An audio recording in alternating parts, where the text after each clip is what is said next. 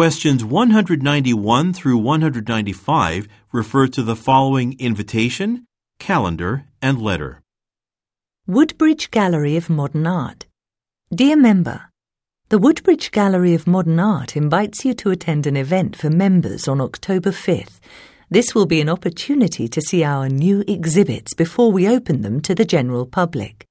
You are welcome to visit the gallery any time between 3 p.m. and 7 p.m. on this special occasion.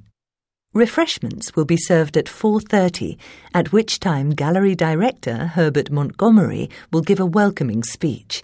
Additionally, renowned artist Kathleen Benedict will be at the gallery to introduce her artwork and meet members.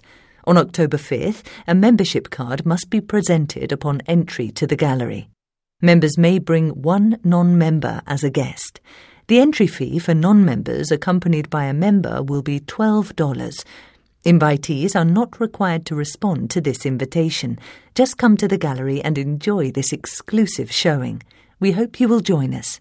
Kindest regards, Jennifer Mitchell, WGMA Assistant Director. Special exhibits at the Woodbridge Gallery of Modern Art. Exhibit Space, Floor, Dates. Reconstruction, Sculptures by Kathleen Benedict. North Wing. First, October 6th to January 23rd. Nightfall Illusions, Sketches by Gregory Chan. Rockwell Gallery. Second, August 28th to November 27th. Metro Blur, Paintings by Angela Cappy. Shepherd Gallery. First, October 6th to November 5th. Discoveries. Pottery by Marvin McLaughlin. South Wing. First, October 6th to February 11th. Transformations. Sculptures by Jared Spiegel. North Wing. First, October 6th to March 22nd. Annabelle Yates, 352 Langdon Street, Boston, Massachusetts. 02125. October 12th. Herbert Montgomery, Woodbridge Gallery of Modern Art, 6776 Huntington Avenue, Boston, Massachusetts. 02199. Dear Mr. Montgomery, as a gallery member, I want to express how pleased I am with my membership. I've been a member for nearly a decade, and this year's events have been exceptional. The special showing on October 5th was particularly interesting. Having the opportunity to meet Ms. Benedict in person was truly a treat for me, as I have long been a fan of her work. Unfortunately, I did not arrive at the gallery in time for your speech, However, I was able to see all of Ms. Benedict's work, as well as two other new exhibits. The Metro Blur paintings were fabulous, as was the new exhibit in the space shared by Ms. Benedict's sculptures. As for the other exhibits, I will certainly make time to see them soon.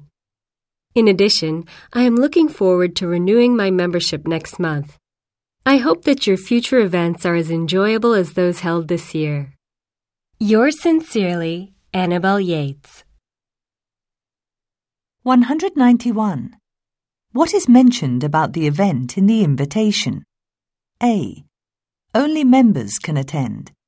B. A director will speak to the attendees. C. It is scheduled to end at 5 p.m. D. Members have to pay an entry fee. 192. Why did Ms. Yates write to Mr. Montgomery? A. To request a membership card. B. To express her appreciation. C. To respond to an invitation. D. To ask for some information. 193. What is indicated about the Nightfall Illusions exhibit? A. It consists of sculptures and wood carvings. B. It was moved to the Shepherd Gallery after the event. C. It is a permanent exhibit at the gallery. D. It was opened to the public before the event. 194. What can be inferred about Ms. Yates? A.